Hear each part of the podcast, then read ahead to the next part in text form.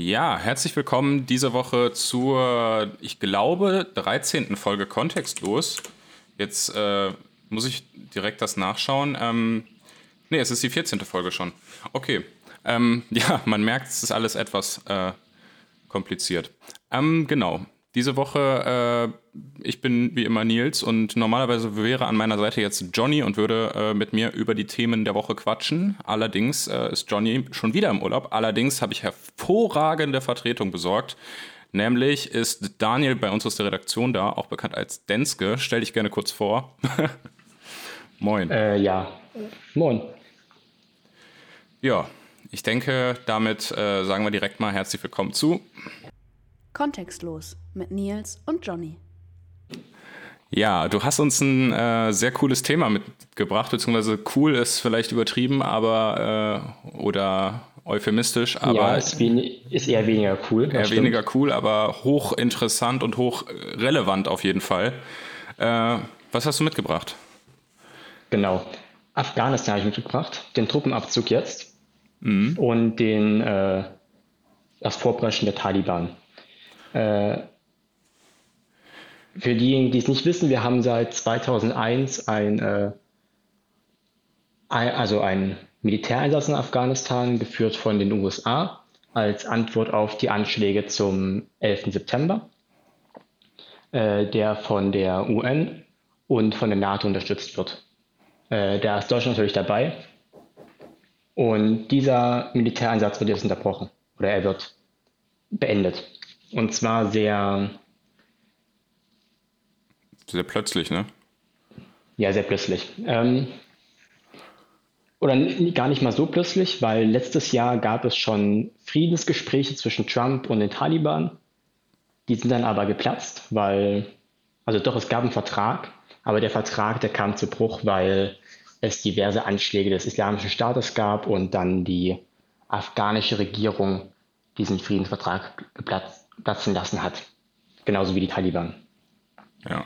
Und, und jetzt seit kurzem sind dann alle Soldaten raus, ne? Die Soldaten sind seit, die, die sollten bis zum Ende August raus sein, die mhm. amerikanischen Soldaten.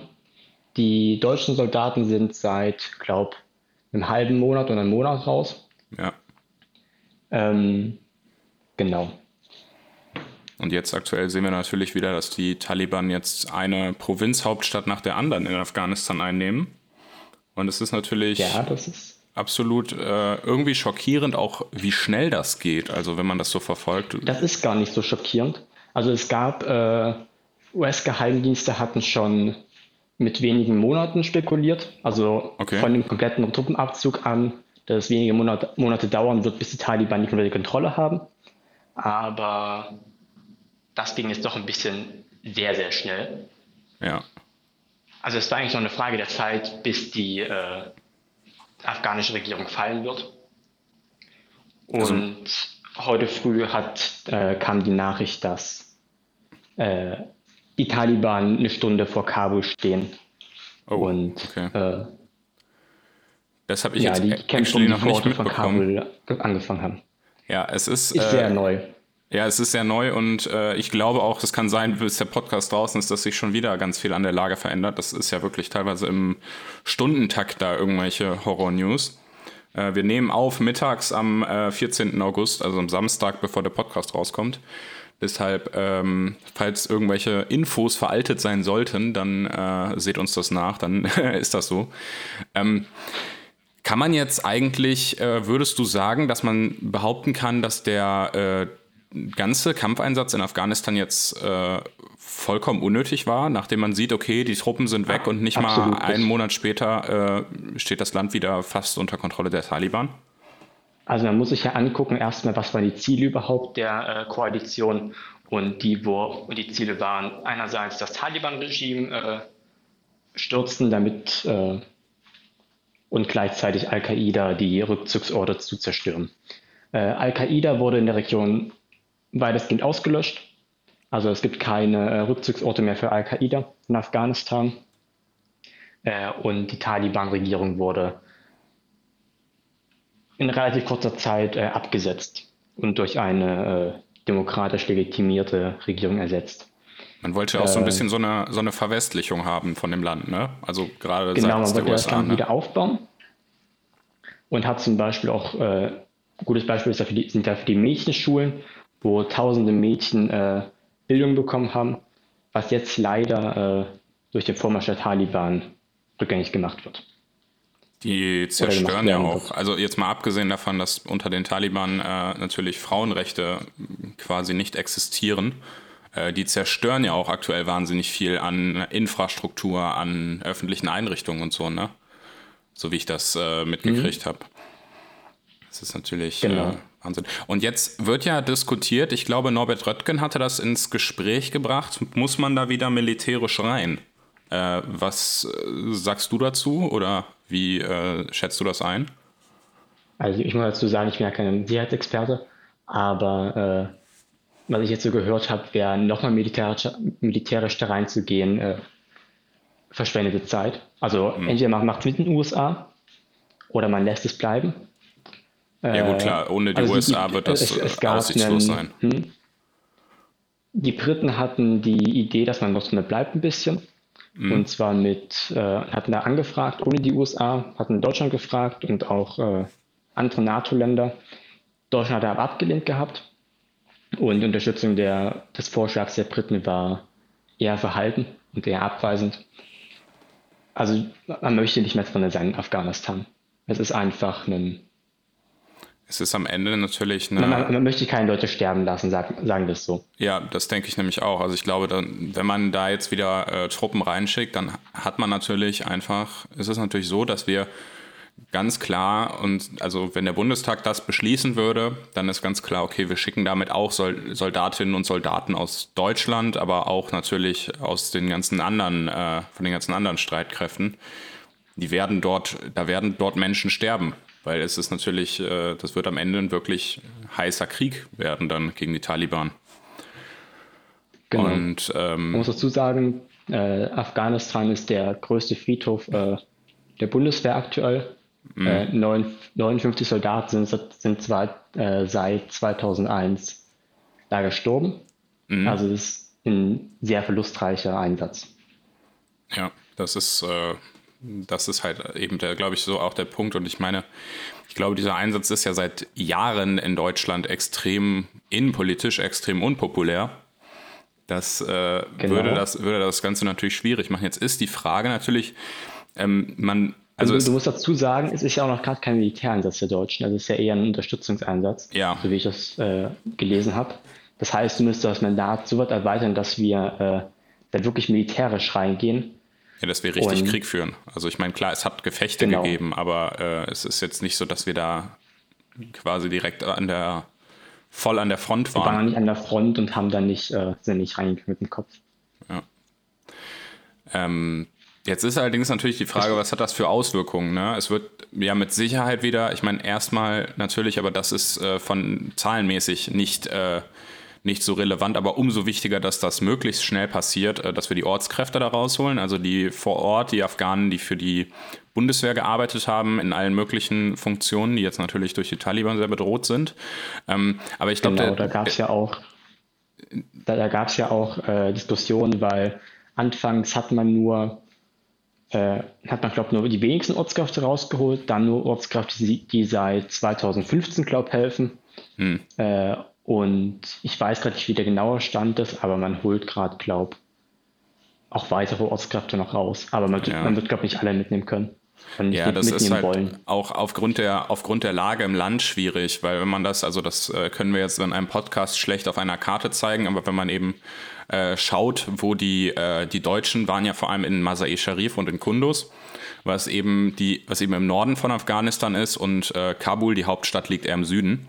Und der Weg dorthin, allein äh, nach Kabul zu kommen, zu, meinetwegen zur deutschen Botschaft oder so, ist ja unglaublich schwierig. Und deswegen ist es, glaube ich, und es ist natürlich auch für Deutschland schwierig, äh, in die entsprechenden Regionen zu kommen, wo eben die Ortskräfte sind. Ich meine, da gibt es jetzt äh, schon wirklich gute Initiativen. Ich weiß nicht mehr, ich habe es letztens irgendwo gehört, es gibt von äh, Angehörigen der Bundeswehr auch eine Initiative, die äh, sich eben für die Ortskräfte einsetzt und die auch äh, so sichere Häuser und so dort anmietet.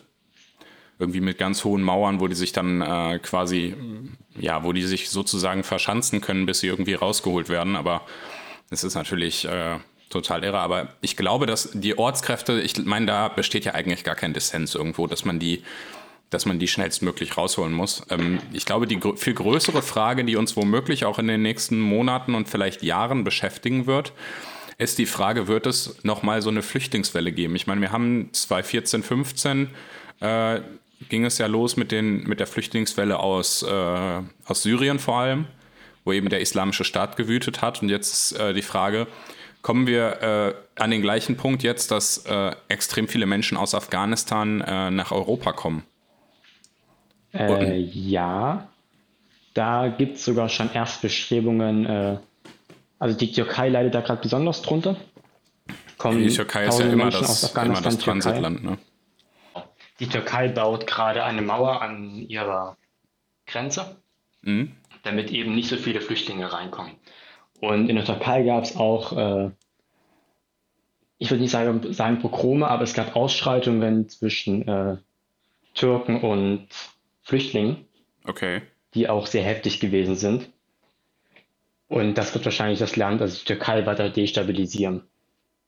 Ich meine, die Türkei ist natürlich, ist natürlich auch generell äh, innenpolitisch einfach wahnsinnig instabil äh, durch, die, äh, durch diese Autokratie, die Erdogan da aufzieht. Hm, jetzt ist allerdings natürlich die Frage, äh, es gibt natürlich jetzt auch die, äh, die anderen Anrainerländer. Jetzt abgesehen von äh, Pakistan, dem Iran, sind das natürlich noch äh, Turkmenistan, Usbekistan, Tadschikistan, die da äh, außenrum sind. Hast du einen Plan, wie da die Aufnahmekapazitäten sind? Äh, das weiß ich nicht genau, aber ich würde mal denken, dass es nicht so. Also, ich, wenn ich Afghane wäre, mhm. ich würde nicht nach Turkmenistan oder äh, Tadschikistan gehen. Ist zu unsicher auch wahrscheinlich, ne? Ja, sind beides Autokratien. Ja. Äh, auch relativ harte.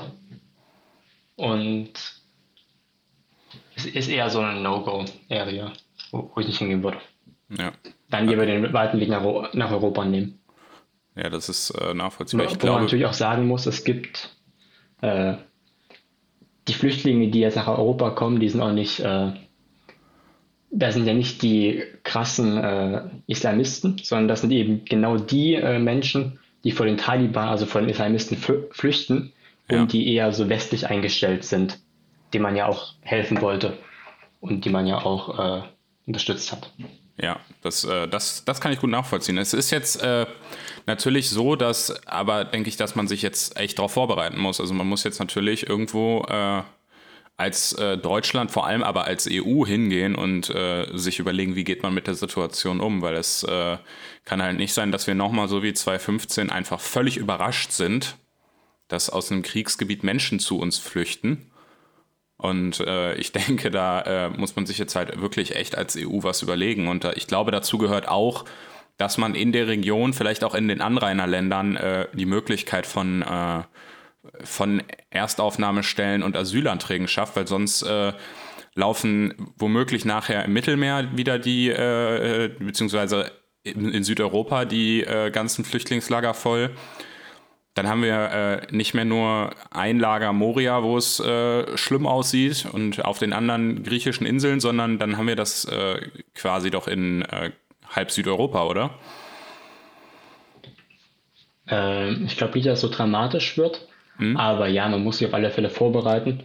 Und zum Beispiel Kanada hat gerade 20.000 äh, Flüchtlinge, möchten sie aufnehmen. In den USA gibt es Initiativen dazu. Mhm. In Europa, ich glaube, äh, also Deutschland wird wahrscheinlich welche aufnehmen.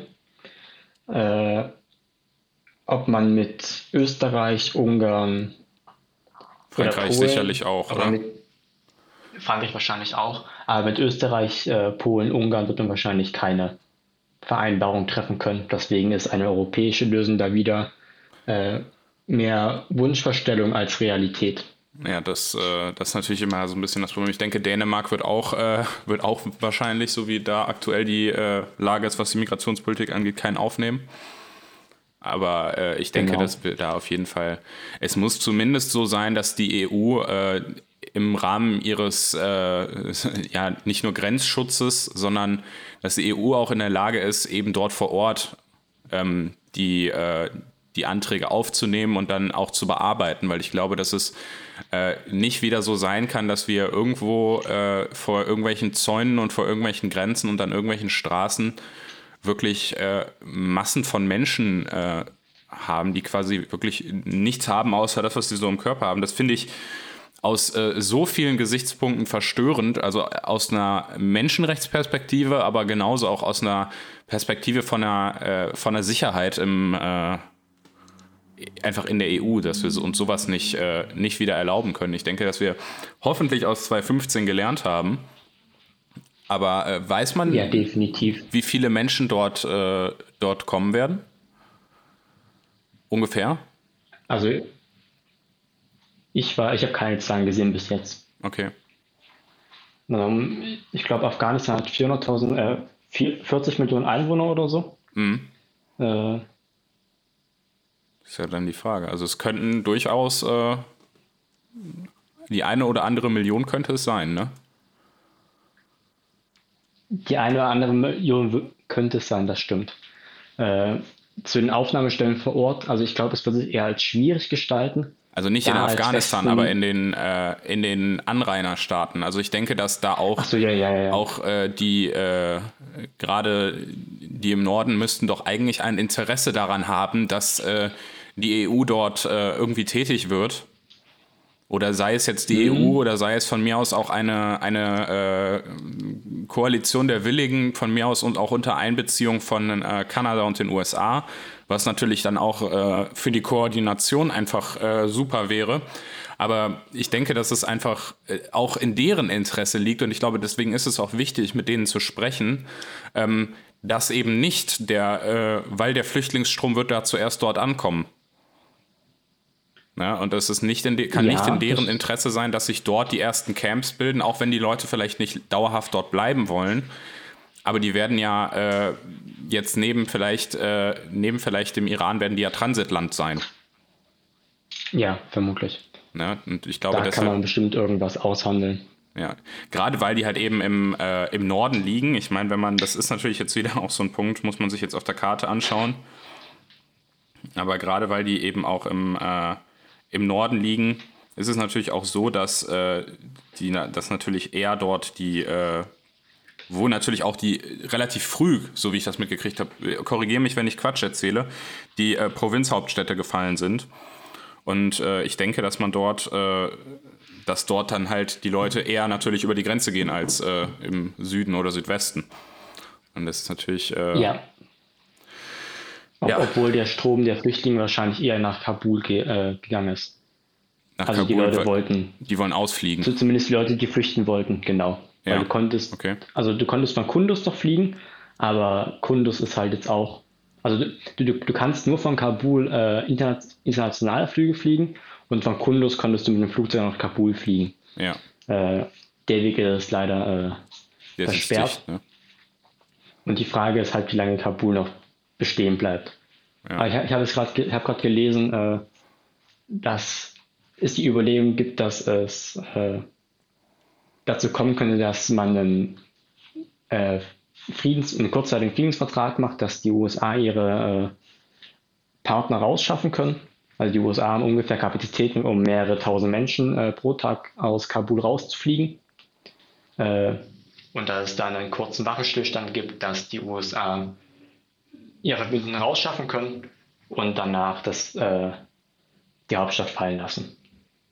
Ah, okay, also dass man sich quasi auf so einen Deal mit den Taliban einlässt, äh, so hier, wir, wir können unsere, äh, unsere Leute rausholen und dann äh, übergeben wir euch das Land. Vermutlich. Ja, ich meine, das wäre natürlich. Weil man hat ja auch gerade 3000 Soldaten hingeschickt, um hm? diese Evakuierungsmission äh, abzusichern. Okay. Aber ob 3000 Soldaten da reichen, ist halt die andere Frage. Ja. Aber ich glaube, wenn das dazu kommt, das wäre natürlich die, äh, die absolute Kapitulation von, der, äh, von den USA.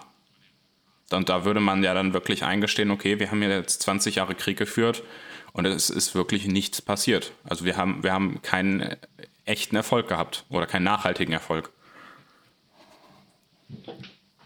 Ja, das ist äh, leider wahr. Ja. Das hängt natürlich auch damit zusammen, dass man es nicht geschafft hat, einen, äh, eine stabile Zentralregierung aufzubauen.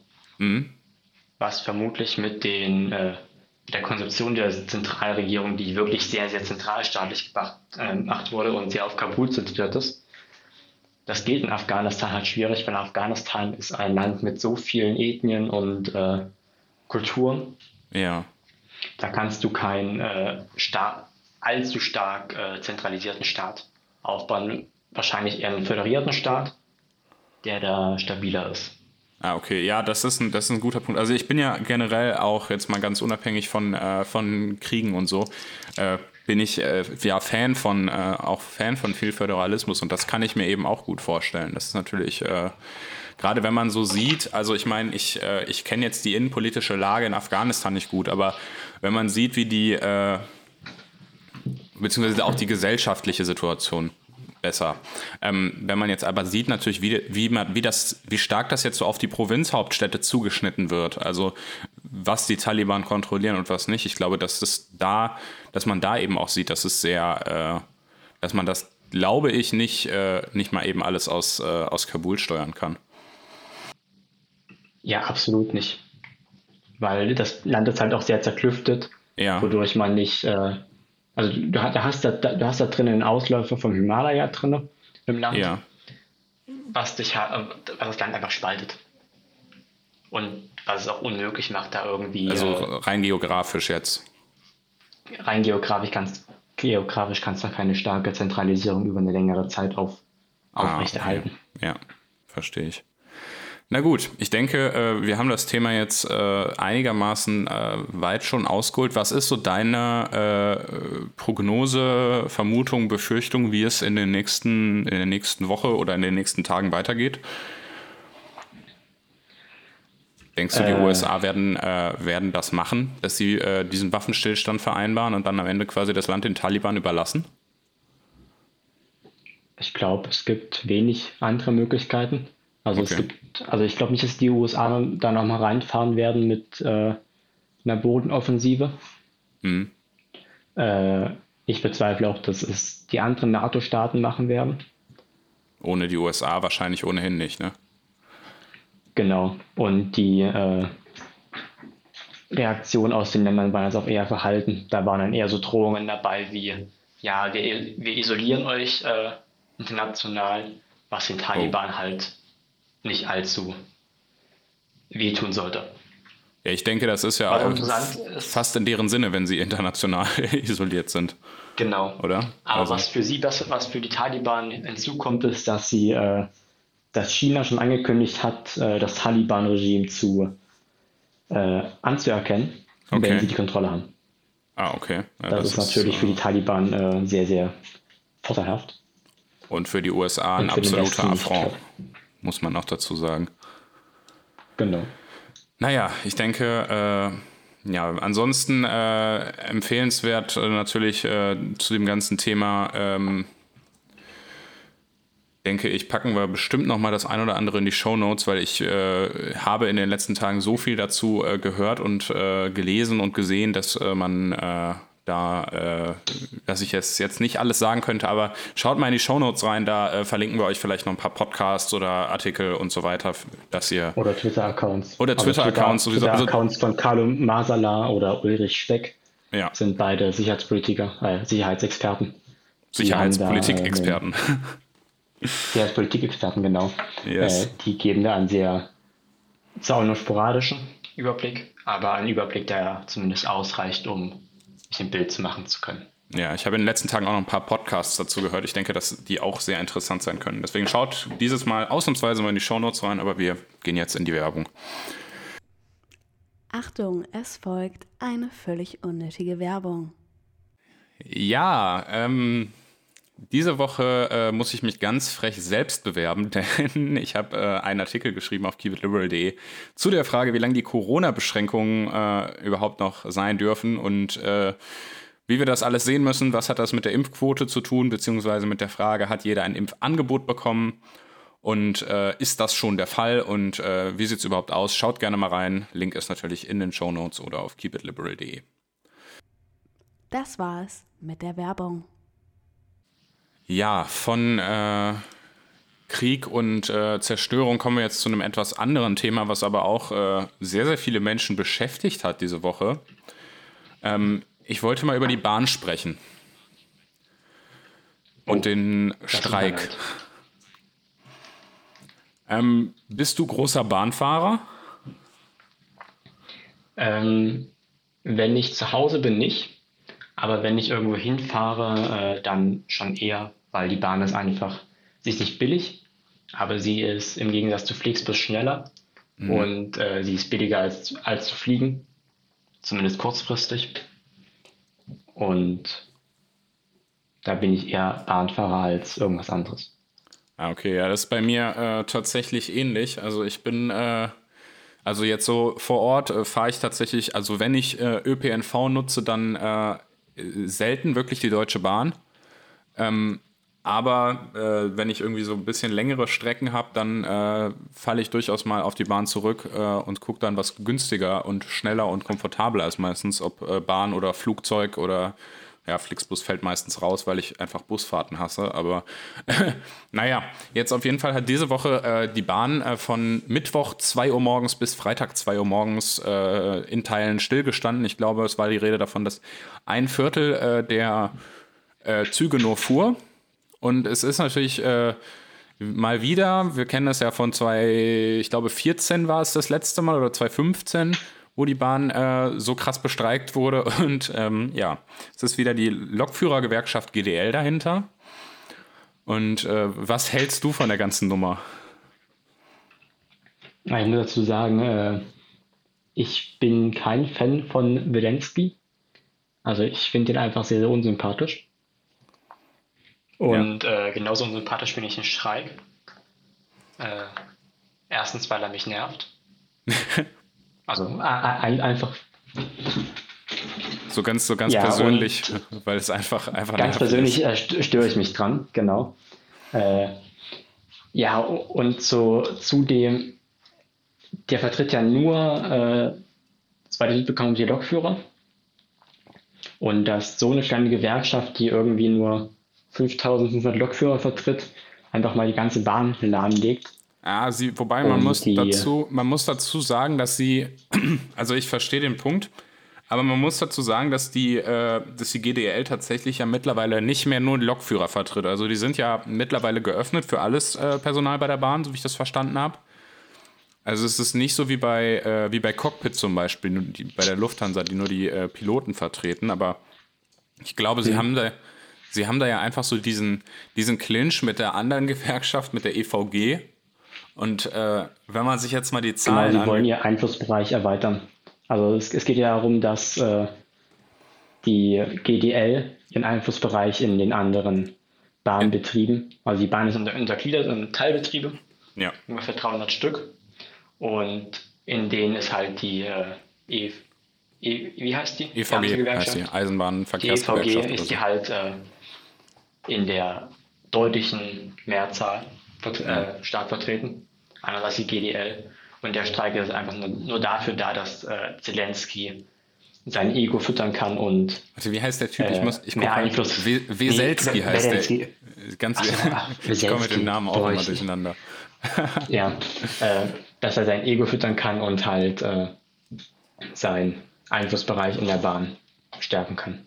Ja, das, äh, das war ja aber auch beim, beim letzten Streik schon der, so der ein bisschen der große Knackpunkt. Äh, ich habe jetzt äh, die Zahlen gerade nicht mehr ganz genau im Kopf. Allerdings ist es so, dass es wohl wirklich halt nur um einige Monate ging, äh, wegen äh, denen man sich angeblich nicht einig wurde. Also soll jetzt die Gehaltserhöhung, also die waren glaube ich schon beim gleichen Prozentsatz, aber soll sie jetzt irgendwie über so viele oder so viele Monate verteilt kommen? Also es war im Endeffekt, wo man echt sagen müsste, das lässt sich doch am Verhandlungstisch lösen. Also dafür brauchst du jetzt doch nicht zwei Jahre das halbe Land stilllegen. Ne? Und äh, gerade in so einem in so einer Situation mit, äh, mit Corona, wo natürlich es äh, nicht besonders äh, zuträglich ist, wenn viele Leute gleichzeitig in den dann weniger fahrenden Zügen äh, sind und mit äh, Urlaubszeit jetzt, wo viele Leute halt auch einfach tatsächlich die Bahn nutzen, plus der ganzen äh, Gemengelage außenrum, dass man den Leuten sagt, ey, fahrt doch bitte lieber Bahn, anstatt zu fliegen, ne? es ist äh, besser fürs Klima und so weiter und so fort, glaube ich, dass es einfach echt auch ein fucking schlechtes Zeichen ist. So, also was da, was damit ausgestrahlt wird und was da ein schlechtes Bild, was damit die Bahn abgibt. Die hat ohnehin ja, keinen guten Ruf, die Bahn, muss man sagen. Also äh, man erwartet ja von der Bahn nicht viel. Man erwartet von der Bahn in erster Linie, dass sie funktioniert und einen pünktlich und möglichst schnell von A nach B bringt. So, und das hat man ja bei der Bahn oft genug, dass sie durch allein ihre eigenen Fehler bzw. Äh, Organisationsfehler ähm, einfach dauernd Verspätungen hat, dauernd Ausfälle hat und so weiter und so fort. Gut, äh, das kennt man so von der Bahn und dass dann die Klimaanlage nicht funktioniert, aber äh, dass sie natürlich auch noch zusätzlich von dieser Gewerkschaft, äh, das quasi auch noch bombardiert wird, also finde ich ein bisschen äh, echt problematisch, weil äh, also es ist natürlich auch einfach, du musst halt überlegen, wie, also an, so eine Gewerkschaft muss, hat natürlich auch immer noch eine Verantwortung, die ein bisschen weitergeht, als nur äh, das Beste für ihre, für ihre Mitglieder rauszuholen, weil ich meine, so eine, gerade bei so einer Gewerkschaft, bei so einem großen Staatsbetrieb wie der Bahn, äh, finde ich das echt verdammt problematisch, dass die einfach die Möglichkeit hat, so eine, äh, ich will jetzt gar nicht das Streikrecht absprechen, aber dass diese Gewerkschaft so eine Möglichkeit hat, so quasi echt äh, die Mobilität von so vielen Menschen stillzulegen, die teilweise auf die Bahn halt wirklich angewiesen sind und ohne nicht zur Arbeit kommen. Und das finde ich echt äh, hochproblematisch. Ja, und vor allen Dingen, weil es, es gab ja irgendwie schon davor Verhandlungen, und zwar mit äh, GDL und EVG, EVG, EVG, äh, EVG. Äh, und da gab es ja eine Einigung mit der e EVG, aber GDL wollte da nicht mitmachen und wollte halt irgendwie noch mehr rausholen. Mhm. Ja, ich glaube, dass diese zwei Gewerkschaften halt einfach, weil die GDL natürlich diesen äh, die ist, man muss das kurz einordnen, die GDL ist die kleinere Gewerkschaft gegenüber der EVG, weil die EVG halt immer so einen Gesamtvertretungsanspruch hatte, also alle für jetzt auf Berufsgruppen bezogen und die GDL immer äh, nur wollte, dass man äh, in erst, also früher ursprünglich nur die Lokführer vertreten hat und sich dann eben geöffnet hat. Und ähm, ja, jetzt ist es so, ich glaube, dass einfach diese zwei Gewerkschaften mehr untereinander den Clinch austragen, beziehungsweise die, vor allem die GDL gegenüber der EVG. Ich habe jetzt gar nicht das Gefühl, dass die EVG da äh, den großen äh, äh, so das große Interesse daran hat. Natürlich nicht, weil sie die größere Gewerkschaft ist aktuell. Die GDL würde halt genau. halt gerne diesen Status übernehmen. Und ähm, ich glaube, dass es halt dadurch einfach es verdammt schwierig macht, da gute, äh, gute Verhandlungsergebnisse gemeinsam zu erzielen gegenüber der Bahn. Weil es ist natürlich so, ähm, wenn, wenn die GDL sich mehr darauf konzentriert, äh, der EVG den Rang ab, abzulaufen, als äh, mit ihr gemeinsam für gute Arbeitsbedingungen, gute Löhne, was ja äh, noble Anliegen sind, bei der Bahn zu streiten. Ich glaube, dass das einfach äh, wahnsinnig, äh, wahnsinnig problematisch ist. Und plus, wenn es ja, dann eben diese, sagen, diese Auswirkungen hat. Wettbewerb. Bitte? Man muss natürlich dazu sagen, ist natürlich erwünschter Wettbewerb. Ja, wobei, ob das jetzt, also ob das jetzt erwünschter Wettbewerb ist, dass sich diese, dass sich diese zwei, äh, zwei Gewerkschaften bei einem Staatsbetrieb so gegenseitig, äh, also ich muss sagen, ich. Ja gut, nicht, nicht, auf, diese, nicht auf diese Weise, das stimmt nee. schon. Aber dass es mehrere Gewerkschaften gibt, die auch unterschiedliche Angebote haben. Ja, das finde ich äh, gar nicht verkehrt. Nee, das, das finde ich, find ich völlig in Ordnung. Also da da habe ich gar kein, äh, gar kein Problem mit, wenn, wenn Gewerkschaften auch untereinander konkurrieren. Das ist ja auch im Grundsatz richtig so, ähm, dass sie halt, dass du mehrere Gewerkschaften hast und wenn, der, und wenn die Arbeitnehmer sehen, okay, die eine Gewerkschaft hat, holt bessere Tarifabschlüsse raus als die andere, dann gehen sie halt wohl zu der, die die besseren Tarifabschlüsse rausholt. Das ist ja gar keine Frage. Nur ähm, die Sache ist halt trotzdem immer, äh, dass du halt, wenn du einfach diese diese Gemengelage jetzt nur bei der Bahn siehst, hast du natürlich einfach, dass die, äh, die GDL da mehr einen Kampf gegen die EVG als gegen die Bahn führt. Und das äh, das macht das Ganze dann halt so, äh, so dämlich. Vor allem muss man dazu sagen, man kann das jetzt auf zwei, auf zwei Arten sehen, denn äh, da kommen wir jetzt wieder zum, zum etwas, zur etwas metamäßigen Frage, aber ähm, wenn du, du musst halt immer fragen, wie siehst du die Bahn? Wenn du die Bahn jetzt wirklich als essentielle öffentliche Daseinsvorsorge siehst, dann musst du die Bahn wieder richtig verstaatlichen, wie es vorher war, bevor man sie in diese äh, Deutsche Bahn AG ausgelagert hat. Und dann musst du, die, musst du von mir aus auch die Lokführer verbeamten und dann dürfen sie auch nicht streiken, weil dann muss die Bahn nämlich fahren. Wenn du, die, wenn du sagst, okay, die Bahn kann wie ein Privatunternehmen handeln und äh, der, der Meinung bin ich nämlich auch, dann musst du den, äh, musst du zumindest den Betrieb, äh, das Netz kann ja staatlich bleiben, whatever, aber dann musst du den Betrieb auf jeden Fall privatisieren und plus natürlich auch zerschlagen, weil äh, es kann dann nicht sein, dass du dann quasi diesen Riesenkonzern, der am Ende die absolut fast Monopolstellung hat da in dem Bereich, äh, zumindest eine sehr, sehr große Marktmacht hat, dass du den so als Einzelnen privatisierst. Das funktioniert halt nicht. Sondern du musst halt dann Wettbewerb auf die Schiene bringen und dann wirst du natürlich sehen, da wenn ein Unternehmen nicht in der Lage ist, mit diesen Gewerkschaften umzugehen, ich glaube, da kommt dann nämlich erst wirklich der Wettbewerbsfaktor richtig ins Spiel. Wenn ein Unternehmen nicht in der Lage ist, mit den Gewerkschaften umzugehen und dadurch andauernd durch Streiks äh, durch Streiks lahmgelegt wird, dann fahren die Leute halt mit dem anderen Bahnunternehmen. Ne? Und ich glaube, das ist halt einfach so ein bisschen der, äh, der Punkt, dass man eben dort einfach Du musst, du kannst halt nicht von Wettbewerb bei den Gewerkschaften reden, aus meiner Sicht, wenn du auf der Schiene keinen Wettbewerb hast oder sehr, sehr wenig. Ja, genau. Aber ich, ich weiß gar nicht, wie Flixtrain das macht, weil die sind ja auch auf der Schiene unterwegs. Äh, ja, es gibt ja. Und da habe ich noch nicht mitbekommen, dass sie ja streiken. Nee, genau, das ist nämlich halt der Punkt. Also es gibt ja, es gibt ja viele Privatbahnen. Also es gibt ja, äh, weiß ich nicht, mir fällt jetzt spontan ein, die, die Westfalenbahn und äh, keine Ahnung, wie sie alle heißen. Also es, es, sind ja jetzt gar nicht so wenige. Das Ding ist, dass die natürlich in der Regel äh, Strecken fahren, die die Deutsche Bahn äh, nicht fahren will. Also die fahren halt, so richtig Wettbewerb ist das, ist das auch nicht. Ja, ja, oder es sind halt Strecken, die halt sowieso gefahren werden also zum Beispiel Flixtrain äh, Train fährt Frankfurt-Berlin und solche Strecken, die halt. Äh, ja, Flixtrain ist halt noch am ehesten in Konkurrenz werden. mit der Bahn von den Privatbahnen. Also, das muss man sagen. Aber genau. die zahlen ja trotzdem Nutzungsentgelte an die, äh, an die DB Netz, damit die diese Strecken nutzen dürfen. Ne? Und äh, mhm. ja klar, aber sie, ich denke, das ist halt einfach schlicht und ergreifend wahrscheinlich so bei denen, dass die äh, dass die Lokführer da nicht so organisiert sind wie bei der Bahn oder generell das Personal nicht so gewerkschaftlich organisiert sind. Ähm, das ist jetzt nur Spekulation, aber äh, ich denke, dass sie halt auch dadurch, dass sie halt einfach deutlich, deutlich kleiner sind, ähm, nicht so, äh, nicht so leicht zu bestreiken sind. Ich glaube, das macht einfach den ja, Unterschied. Genau. Also so die richtig großen Streiks, die passieren ja und weil es auch einfach dort der Punkt ist, wo man es wo es am meisten, weil ein Streik soll ja natürlich immer auch öffentliche Aufmerksamkeit auf, darauf lenken. Und das ist gerade bei, äh, bei großen Betrieben, großen Konzernen eben deutlich wirksamer als bei, äh, als bei kleineren. Und ich glaube, dass man ja, diese, diese fetten Streiks deswegen eben auch gerade durch eine Privatisierung und Zerschlagung dieses riesigen DB-Geflechts äh, einfach lösen könnte, dass man dort eben halt einfach sagt, okay, ne, den, den Mitarbeitern ist ja auch nicht daran gelegen und auch den Gewerkschaften nicht, dass das Unternehmen, mit dem sie da im äh, Arbeitskampf stehen, pleite geht. Ne? Das ist halt auch immer so ein bisschen der Punkt. Ja, das, das wäre noch, das wäre äh, ein bisschen kontraproduktiv wahrscheinlich. Ja, eben, aber wenn du jetzt halt siehst, okay, durch einen Streik wirst du dann wirklich direkt gegenüber einem Mitbewerber geschädigt, weil so wird am Ende nur äh, die Deutsche Bahn geschädigt, aber es, die Deutsche Bahn hat keinen Wettbewerber. Ne? Und der Deutsche Bahn ist halt egal, ob sie geschädigt wird oder nicht. Ja, ganz genau. Also, also die, die, Deutsche Bahn, die kriegt, wird am, im Zweifel am Ende dann wieder mit Staatsgeld äh, fit gepumpt und dann so ist das halt. Aber bei den äh, und am Ende fällt der Verbraucher halt.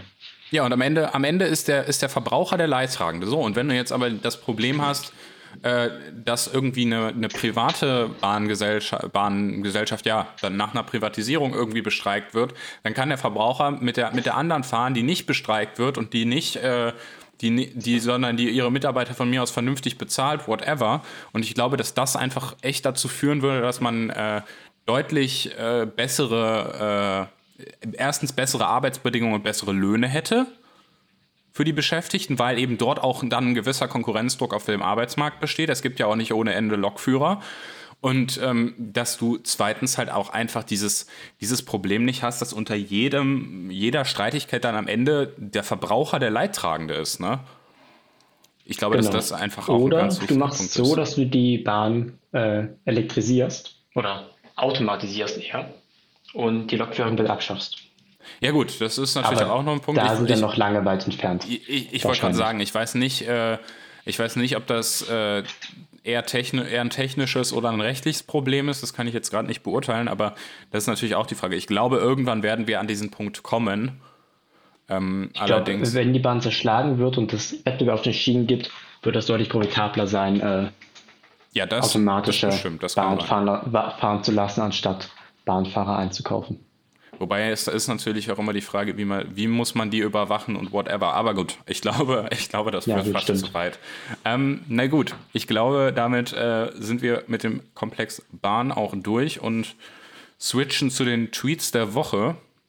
Äh, ich würde normalerweise jetzt dich anfangen lassen, allerdings passt mein Tweet der Woche so wunderbar dazu.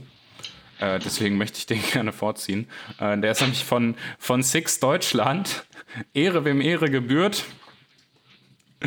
Sie haben nämlich den GDL-Gewerkschaftsführer Klaus Weselski darunter in einem äh, Sharepick zum Mitarbeiter des Monats ernannt. Six gratuliert zur erfolgreichen Titelverteidigung mit günstigen Mietwagen in allen Bahnhöfen und unter six.de. Also so viel dazu, keine Werbung, aber immer sehr, sehr smart. Was ja, hast du für einen Tweet der Woche dabei? Immer.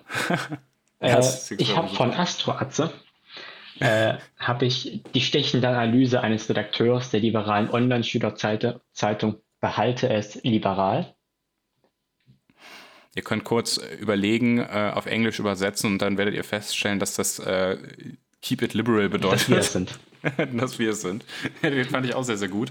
Ich weiß gar nicht, wie. Ah, genau. Der wurde, äh, der wurde irgendwo unter, unter einem Tweet von mir verlinkt. Ich war gar nicht gemeint damit mit dem Ursprungstweet, aber der wurde irgendwo unter einem Tweet von mir verlinkt. Dann habe ich den gesehen und erstmal mit dem äh, Keep It Liberal Account natürlich retweetet, weil das äh, fand ich sehr. Äh, Man muss natürlich auch äh, seine Ws posten. Ja, ganz wichtig. Also, es naja. Ne, gut. Äh, wie ist das Wetter im Osten? Um jetzt mal ganz dummen Schwenk zu machen. Bei uns ist Sonne. Bei uns heute Bei tatsächlich uns Sonne. auch. Also es ist. Äh also auch ohne Mauer ist hier alles wieder in bester Ordnung. Okay, wunderbar. Ja, weil äh, ich hatte nämlich äh, jetzt, es soll jetzt die Tage schon wieder regnen. Ich habe gar keinen Bock darauf. Wir könnten jetzt, finde ich, auch echt langsam in die richtige Phase, wo wirklich Sommer ist, einsteigen. Aber äh, die ist ja schon wieder eigentlich. Ich dachte, das sind ja schon längst. Ja, dachte also ich auch Mitte halt August. So, aber eine Woche ist es ganz äh, sonnig und dann nächste Woche regnet es wieder. Ja, immer so ein bisschen hin und her. Ja, bei uns auch immer drei, vier Tage so und dann. Aber ich finde jetzt echt langsam brauchen wir, brauchen wir den Sommer. Also es ist, äh, es ist wichtig. Mhm. Naja. Aber dann so im September oder so im Sommer. Ja, das, das, wird, das wird wieder so sein. Pass mal auf, ich meine, ich, ich finde es an sich ganz cool, wenn, äh, wenn wir nicht Ende September äh, oder Mitte September bei irgendwelchen äh, Wahlkampfveranstaltungen die ganze Zeit im strömenden Regen stehen. Da habe ich jetzt auch keine Lust drauf. Aber ähm, so, äh, es wird wieder so sein. Das war die letzten Jahre ja auch schon immer so, dass irgendwie der September tatsächlich relativ warm war gefühlt. Also ich bin kein Meteorologe, aber es kommt mir echt so vor, als äh, ob der September immer tendenziell einer der, äh, der wärmeren Monate so ist. Oder? Ist das, ist ich glaube, das korreliert einfach mit den Ferien in Bayern, weil wenn Bayern Ferien hat, sind, sind immer sonnige Tage. Ah, okay. Äh, aber wo meinst du, ist der Einfluss? Hat Bayern da Ferien, weil sonnige Tage sind oder sind sonnige Tage, weil Bayern Ferien hat? Ich glaube, das liegt einfach an Bayern und äh, das ist wie mit den Verkehrsministern. Äh, wird Geld nach Bayern geschafft mhm. und haben den Sonnenkönig aus Frankreich wahrscheinlich eingekauft ja, die, haben doch, ihren, haben, die halt haben doch ihren eigenen Sonnenkönig. Die haben ihren eigenen Sonnenkönig, genau. ja, der hat doch, ich habe letztens nur gesehen, der hat äh, wieder Kabinettssitzung gemacht. Äh, da saßen die alle irgendwo Mit draußen Maske, in, in irgendeinem Schlossgarten. Ich weiß nicht, die sind ja immer ganz wild. Da gab es so Fotos, das ist jetzt auch schon wieder zwei Wochen her, aber die haben äh, draußen in so einem Schlossgarten gesessen, natürlich dann alle mit Abstand und bla, ne?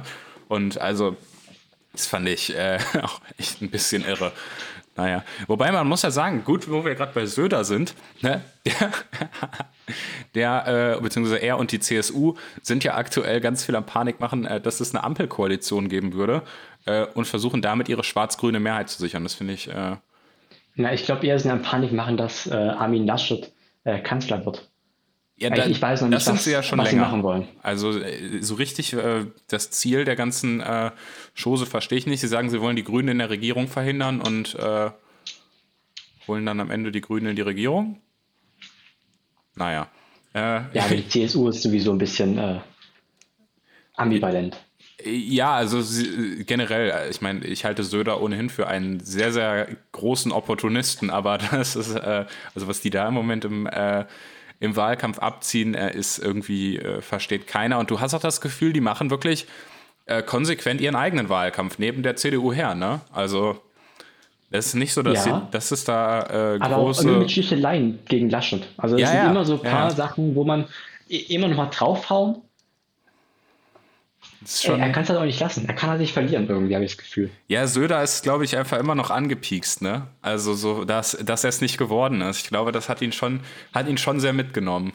das merkt man das schon. Das war aber auch Fall. bitter, muss ich sagen. Also, das, das tut mir auch ein bisschen leid. Für Söder jetzt? Ja. Ja, klar. Also, dass er da äh, so. Äh, dass er kein Frühstück bekommen hat. Ja, auch mit seinen mit seinen Zustimmungswerten, dann, dann ist echt nicht zu werden. Das ist natürlich schon hart. Ne? Ich meine, ich persönlich äh, finde Armin Laschet um Lichtjahre besser als Söder, ne? Aber ja, na klar. Na das klar. ist, dass so, so ein Politiker wie Söder mit seinen Beliebtheitswerten, äh, der immer bei der Pressekonferenz neben der Kanzlerin sitzen darf und so, dass das dann nicht wird. Ja, ich glaube, das ist auch einfach eine, eine knallharte Machtfrage in der Union, aber ich glaube, das ist natürlich für ihn äh, eine schwere persönliche Niederlage gewesen, die er da hat einstecken müssen.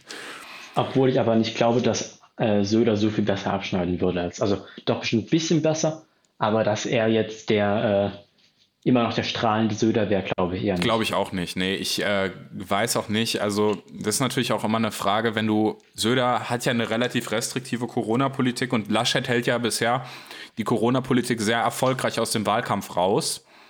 Und äh, ich kann mir vorstellen, wenn Söder jetzt der Tonangebende wäre, der ist ja auch immer ein bisschen lauter und ein bisschen polternder als Laschet unterwegs. Ähm, wenn der jetzt irgendwie hier wieder, wieder ankommen würde, könnte ich mir vorstellen, dass das, äh, also, weil seine Corona-Politik, glaube ich, nicht mehr so populär ist, wie sie es mal war. Und ich glaube, ja, dass, das, dass der äh, Union. Dieser harte Lockdown ist nicht mehr so. Vor allem mit sinkenden Zahlen jetzt. Ja, und vor allem mit, äh, mit vielen Geimpften auch. Ich glaube, dass da die, auch die Unionsanhänger eher äh, tendenziell eher wieder Richtung, äh, Richtung Freiheitsrechte tendieren. Und ich glaube, dass da genau. einfach ein äh, ganz, ganz großes Problem von Söder liegen würde. Ähm, weil wenn er plötzlich auch diese, diese Richtung Freiheit macht, dann äh, wird er unglaubwürdig, aber wenn er seine Linie durchzieht, ist das einfach super unpopulär. Äh, und ich glaube nicht, dass er so erfolgreich das Thema aus dem Wahlkampf halten könnte, wie das Laschet äh, bis jetzt macht. Ja. Naja, ich glaube, wir werden aber in den nächsten Jahren. Ich muss ja auch dazu sagen, Söders Popularität kommt halt auch nur wegen Corona. Ja, wenn man sich ja, anguckt, seine Beliebtheitszahlen vor Corona waren komplett katastrophal. Ja, weil er war ja der unbeliebteste Ministerpräsident in ganz Deutschland. Er war ja auch vor Corona als der, äh, als der harte Hardliner Söder verschrien. Also die Leute dachten ja echt, das ist Sebastian Kurz äh, in Bayerisch. Also der, wie der drauf wenn du, dir, wenn du eben, wo wir, wo wir es vorhin schon davon hatten, an die, an die Flüchtlingskrise denkst, ne? das ist natürlich auch wieder so ein, so ein Point, äh, ja, was der da für eine, für eine Politik gefahren hat. Und heute umarmt der Bäume und rettet in Bayern die Bienen. Also, äh, ne, dieser, das ist einfach dieser Opportunismus bei Söder. Das finde ich, äh, also wenn man sich mal mit dem... Ist beeindruckend einfach. Ist beeindruckend auch, wie, wie schamlos er das durchzieht. Aber wenn man sich mal mit diesem Mann halt einfach länger als zwei Minuten befasst, dann merkst du das halt einfach sofort. Ne? Es ist wirklich, also ich finde es, ich finde es richtig, richtig unangenehm.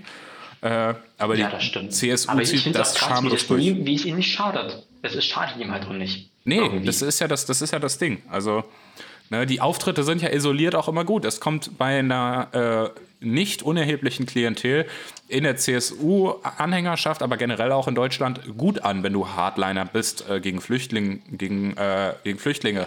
So. Und äh, es kommt äh, auch bei einem großen Teil gut an, wenn du äh, Bäume umarmst und die Bienen rettest. Also das ist ja alles für sich isoliert, äh, gar keine Frage, aber das äh, irgendwie dieser, dieser, diese verschiedenen Facetten des Markus Söder passen nicht zusammen. Aber ich glaube, wir könnten mit Markus Söder noch, noch eine eigene Podcast-Folge füllen. Mal gucken. vielleicht, äh, vielleicht machen wir äh, vielleicht kurz... ladet ihr mal ein oder so. Vielleicht laden wir den ein, wenn er zusagt, das wäre natürlich cool. Oder wir machen vor der, äh, vor der nächsten bayerischen Landtagswahl, wann auch immer die ist, äh, das Special Markus Söder. Anderthalb Stunden äh, rollen wir alles auf. Müssen wir mal gucken. Ich habe gar keine Ahnung, wann in Bayern der Landtag gewählt wird. Aber gut, ich denke, damit sind wir aber so langsam echt am Ende der Folge angelangt. Äh, ich bedanke mich vielmals bei dir, dass du heute dabei warst. Ähm, genau. Ich hoffe, es hat, äh, also hat für Spaß dich, gemacht. Ja, sehr schön. Das wollte ich gerade sagen.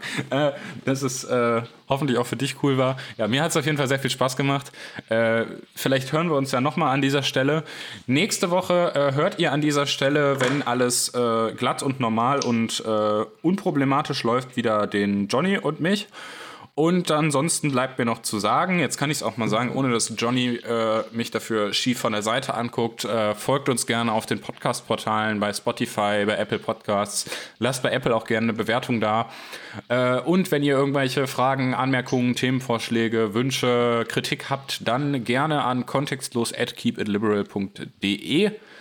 Ganz genau. Und wir freuen uns natürlich, wenn ihr diesen Podcast äh, teilt, weiterempfehlt und so weiter. Und ich denke, damit beenden wir die Folge. Bis dann. Ciao. Ciao.